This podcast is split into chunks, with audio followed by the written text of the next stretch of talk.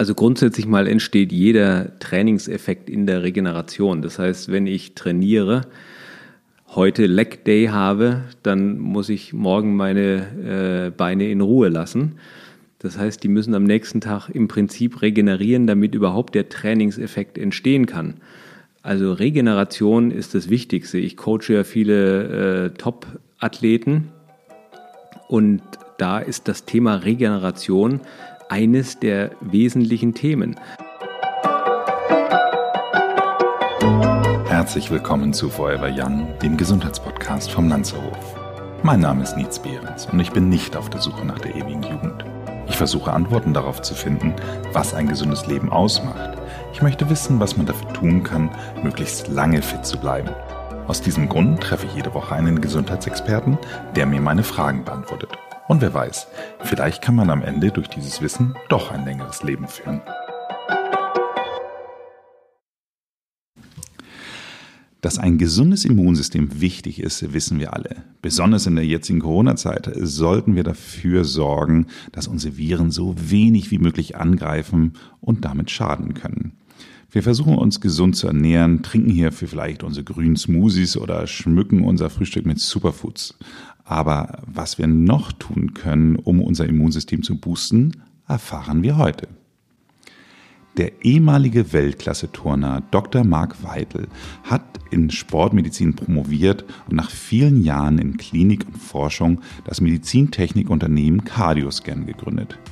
Zudem ist er ein vielgefragter Speaker und Autor. Nur wenige Monate nach seinem ersten Buch Top-Manager sind Selbstmanager erscheint Mark Weitels zweites Buch. Immunbooster Muskulatur, der Geheimcode ist entschlüsselt.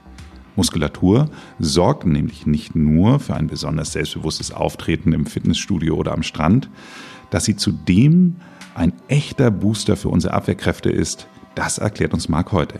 Herzlich willkommen, Dr. Marc Weitel. Ja, lieber Nils, vielen Dank, dass ich da sein darf. Ich freue mich sehr. Marc, komm, fangen wir doch gleich mal an. In deinem Buch geht es ähm, um das Immunsystem, wie es funktioniert und du klärst uns im Grunde eigentlich darüber auf, was für das Immunsystem gut ist, aber auch was schlecht ist. Ähm, du unterteilst dann in die Immunbooster-Rituale und aber auch in die Immunkiller. Könntest du unseren HörerInnen vielleicht mal erzählen, welche diese Immunbooster-Rituale bzw. Killer sind? Das beste Immunbooster-Ritual ist ja ganz global gesagt ein gesunder Lebensstil. Und um es ein bisschen runterzubrechen und ein bisschen äh, besser verständlich zu machen, sage ich als erstes gehört zu wirklich einem Immunbooster-Ritual Sport und Bewegung. Das heißt ein bewegtes Leben. Zweitens ist auch völlig klar, eine gesunde Ernährung, sprich eine vitaminreiche Ernährung, gehört logischerweise als Immunbooster-Ritual dazu, ähm, weil Vitamin C als das, was man immer so landläufig kennt, natürlich mein Immunsystem boostet. Was man oft vergisst, ist die Regeneration, das heißt Erholung und Schlaf. Man sagt ja so, sechs, sieben, acht Stunden Schlaf sollten es schon sein. Erholung und Schlaf ist ganz enorm wichtig. Ähm, und jetzt in Zeiten der Pandemie spricht man natürlich zunehmend von Themen wie Abhärtung, äh, Eisbaden oder sonstiges. Ja, auch das äh, kann man machen. Und worüber wir viel sprechen, ist Hygiene. Das ist für viele Menschen schon immer selbstverständlich gewesen, hat aber jetzt eine äh, gewisse Prominenz bekommen, dass man sich die Hände waschen sollte, mehrfach am Tag, ähm, ist für mich eine Selbstverständlichkeit und ein bisschen scherzhaft muss ich sagen, gute Laune. Gute Laune ist äh, meines Erachtens tatsächlich wichtig. Und da macht es schon den Unterschied, ob ich das Glas immer halb leer oder halb voll sehe, ob ich täglich Probleme auf mich zukommen sehe, gerade jetzt in den äh, nicht ganz einfachen Corona-Zeiten, oder ob ich sage, das sind jetzt Herausforderungen, die ich auch heute wieder meistern werde das macht schon sprachlich einen Riesenunterschied und lässt mich eher lächeln, wenn ich von Herausforderung spreche, als wenn ich von einem Problem spreche, was mich natürlich runterzieht und äh, was auch an meinem Immunsystem nicht spurlos vorübergeht. Ja, das kann ich mir so gut vorstellen, dass gerade das Thema gute Laune ist natürlich schon auch echt ein guter Stresskiller, muss man ja wirklich so sagen. Du hast ja in deinem Buch, sprichst du explizit auch dieses Thema Wechselduschen an. Ich habe ja mal das Glück gehabt, vor, ich glaube, drei Jahren Wim Hof persönlich kennenzulernen, den, den Iceman. Und äh, seitdem dusche ich nur noch kalt. Ähm, da habe ich mich so gefragt, als ich dein Buch gelesen habe, ähm, ist das eigentlich okay oder muss dieser Wechsel eigentlich sein? Nein, das machen inzwischen ganz viele, dass sie tatsächlich nur noch kalt duschen. Ich würde es mir wünschen, dass ich das aushalten würde. Aber immer früh, wenn ich die Dusche auf kalt drehe, denke ich, ach nee, ich mache doch lieber schnell wieder warm. also ich bin halt ein Warmduscher. Okay. Ich war aber Anfang des Jahres tatsächlich in Kanada und habe Wim Hof äh, ausprobiert in so echten kanadischen Eisbädern, wo wir mit großen Eispickeln ähm, das Eis erstmal von den Bottichen hacken mussten, uns dann da reingelegt haben und versucht haben, da eine oder zwei Minuten drin zu liegen, was ja nur äh, von einer geregelten Atmung abhängt, dass ich das schaffe oder nicht schaffe. Und äh, faszinierend. Ja, total faszinierend, total faszinierend. Also auch echt ein äh, sehr crazy Mensch.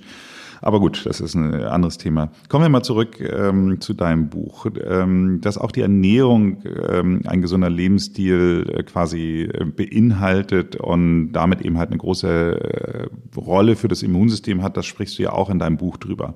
Jetzt äh, die Frage natürlich, was macht für dich gute Ernährung aus, beziehungsweise welche Lebensmittel würdest du im Zusammenhang mit dem gesunden Immunsystem unseren Hörerinnen besonders empfehlen? Ich spreche immer vom Ernährungsbaukasten und der Ernährungsbaukasten orientiert sich schlicht und einfach daran, woraus unser Körper besteht. Woraus bestehen wir vor allen Dingen? Das ist zu 50, 60 Prozent Wasser und dann kommt, kommen Proteine und ganz am Ende kommen Kohlenhydrate. Zwischendurch kommt sowas wie Mikro- und Makronährstoffe, aber auch Fett. Ähm, und wenn ich meine Ernährung nach diesem Ernährungsbaukasten aufbaue, was beim Einkaufen losgeht, dann habe ich eine gute Ernährung. Das heißt, äh, ich sollte immer und regelmäßig meinen Stoffwechsel mit ausreichend Wasser oder ungesüßten Getränken versorgen, damit meine Zelle funktioniert. Die elektrische Aktivität der Zelle hängt davon ab, dass sie gut gewässert ist. Ich kann das vergleichen mit einem Apfel, äh, den ich frisch in den Korb lege. Der hat eine schöne glatte Haut und wenn der äh, zwei Wochen da drin liegt, dann wird die Haut äh, runzlig. Und genauso ist es mit der Zelle, wenn sie nicht gewässert wird. Das heißt, Wasser ist ganz wesentlich. Und äh, wie gesagt, ganz am Ende kommen Kohlenhydrate, die man nicht total verteufeln soll, aber äh, sich nur von Brot, Nudeln und Zucker zu ernähren, ist sicherlich nicht die richtige Ernährungsweise. Und eines noch, wenn man einkaufen geht und hinten auf die Verpackung drauf schaut und äh, ein, zwei, drei, vier, fünf Zutaten nicht versteht, dann sollte man es wieder weglegen. Ach Mensch, Marc, ich weiß schon, warum du als, als Redner so begehrt bist. Ich finde, das äh, hat mir selten bisher jemand das im Thema gesunde Ernährung so schön einfach und plakativ äh, erklärt. Also gerade was das Thema Zusammensetzung betrifft. Also absolut ähm, richtig, äh, wenn du sagst, ja, okay, woraus besteht der Körper und was braucht er denn eigentlich? Kommen wir mal zu dem Thema Regeneration. Du hast es eben gerade kurz schon ähm, angesprochen, dass das ein Thema ist, der äh, oder insgesamt etwas, was, was häufig so ein bisschen unterschätzt wird. Ähm, man merkt ja spätestens nach so einem Workout, dass äh, am nächsten Tag es vielleicht nicht mehr ganz so leicht fällt, das Gleiche zu tun oder aber auch manchmal, keine Ahnung, wenn man ein, ein Leg Day hatte, dass man vielleicht am nächsten Tag auch nicht so einfach joggen geht. Ähm, wenn es jetzt eben halt um das Thema Muskelentspannung generell geht oder Regeneration, was würdest du da unseren HörerInnen empfehlen? Also grundsätzlich mal entsteht jeder Trainingseffekt in der Regeneration. Das heißt, wenn ich trainiere, heute Leg Day habe, dann muss ich morgen meine äh, Beine in Ruhe lassen. Das heißt, die müssen am nächsten Tag im Prinzip regenerieren, damit überhaupt der Trainingseffekt entstehen kann. Also Regeneration ist das Wichtigste. Ich coache ja viele äh, Top-Athleten und da ist das Thema Regeneration eines der wesentlichen Themen.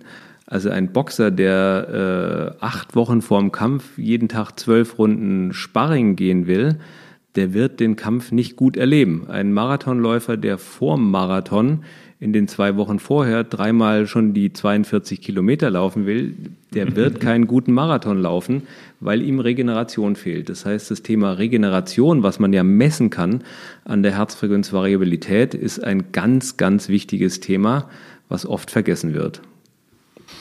Ja, das Thema Marathon erinnere ich mich äh, sehr gut dran. Das äh, Schlimmste, was einem während der Marathonvorbereitung ja passieren kann, ist, dass man krank wird. Ehrlich gesagt, ich bin siebenmal Marathon gelaufen und ich bin kann mich nicht dran erinnern, dass ich einen geschafft habe, wo ich nicht in der Vorbereitung dann irgendwann krank geworden bin, obwohl ich normalerweise sehr, sehr selten krank werde. Das ähm, heißt, das schreibst du ja auch in deinem Buch, also äh, gerade dieses äh, sehr ambitionierte Leistungstraining kann eben halt äh, auch schädlich oder äh, vielleicht schädlich das schlechte Wort, aber sich negativ auf mein Immunsystem auswirken.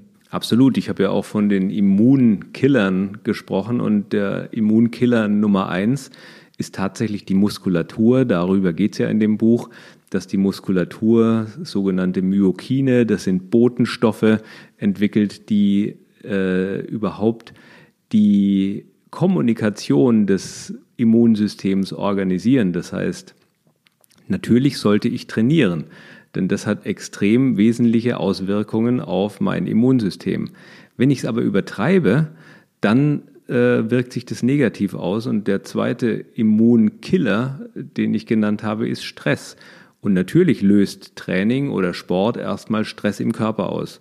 Und genau deswegen muss ich Anspannung und Entspannung gut ausbalancieren, damit ich in der Regeneration den Stress wieder abbauen kann und äh, daraus tatsächlich ein Immunbooster-Ritual wird.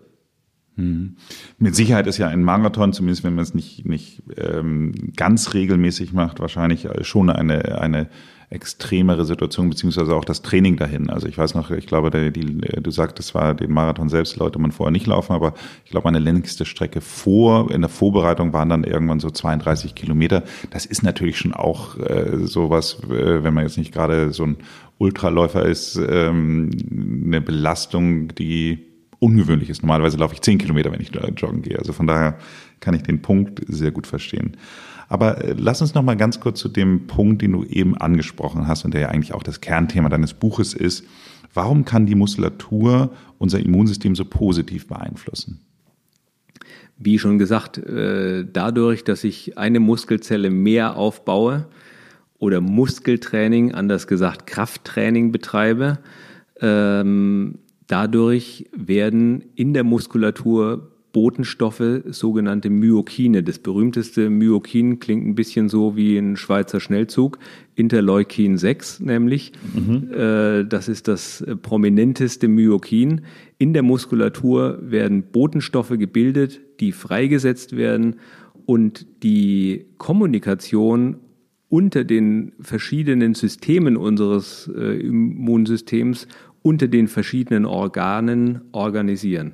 Habe ich diese Botenstoffe nicht mehr, fällt quasi das Immunsystem in sich zusammen.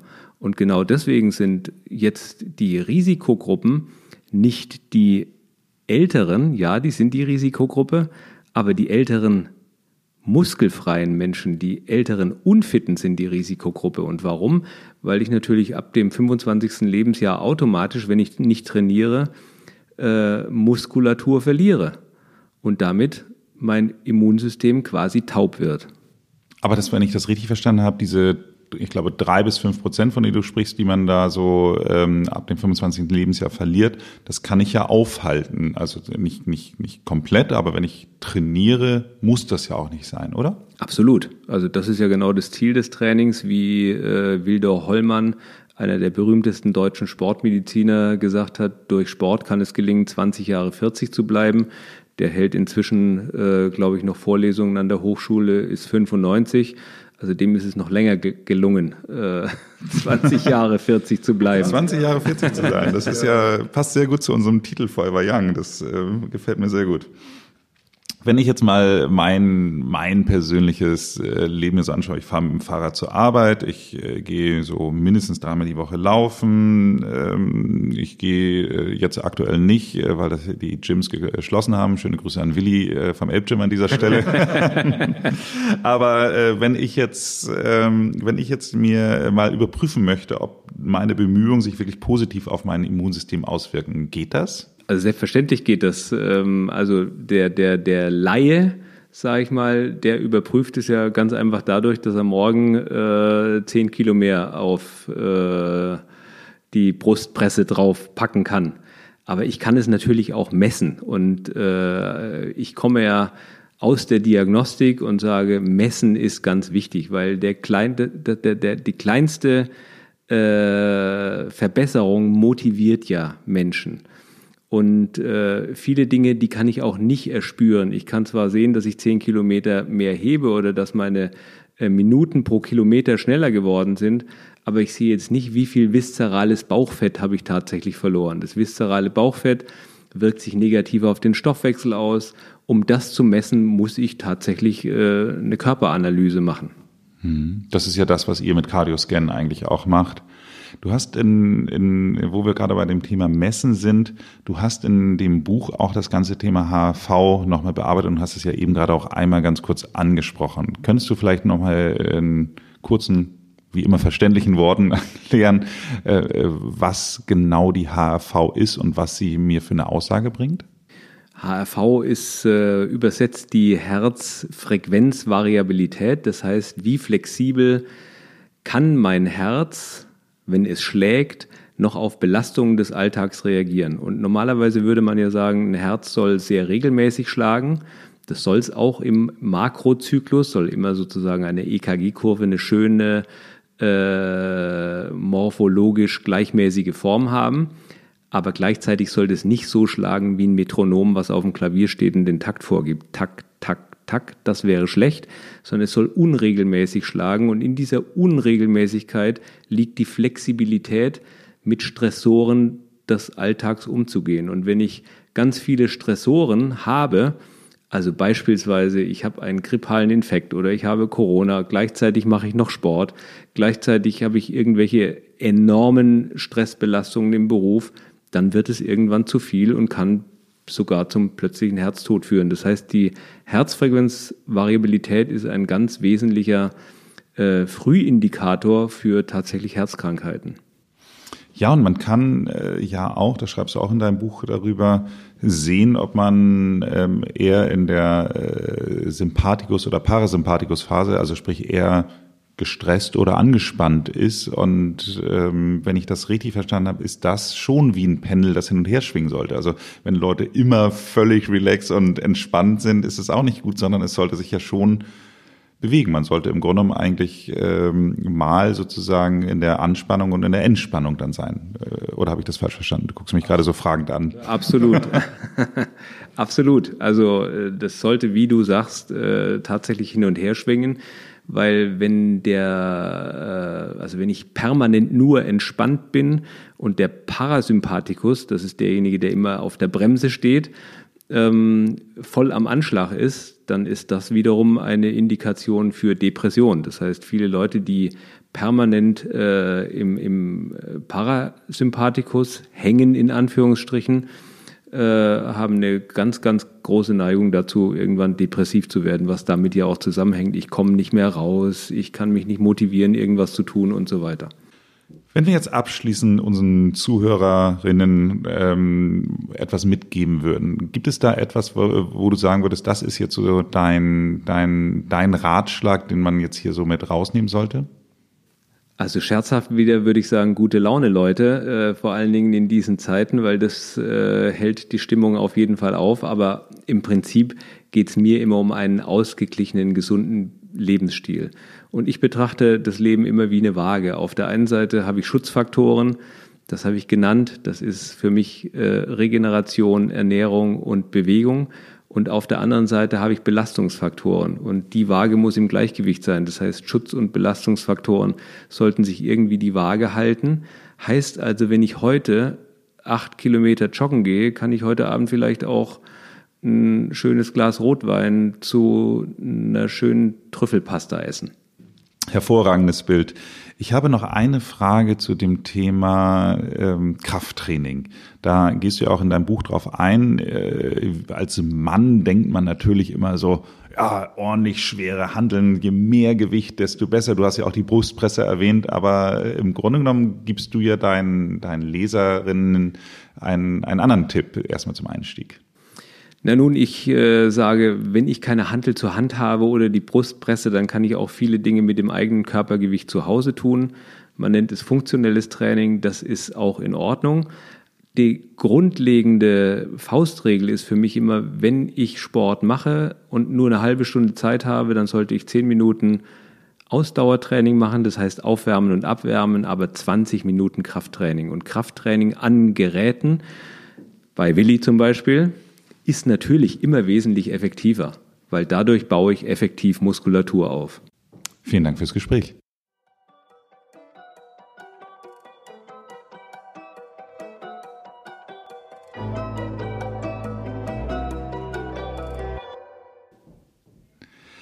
Nur eine Sache in deinen Übungen, die du in dem Buch hast, du hast ja diese neun besten Bodyweight-Übungen drin. Der Handstand. Ich, ja. der, Handstand der Handstand kommt natürlich aus meiner turnerischen Vergangenheit. Und beim nächsten Mal bei Forever Young lüften wir ein längst vergessenes Beauty-Geheimnis. Mein Gast Sarah Wittig von der Firma Moonchild erklärt uns, wie wir faltenfrei im Schlaf werden. Bis dahin machen Sie es gut und bleiben Sie gesund.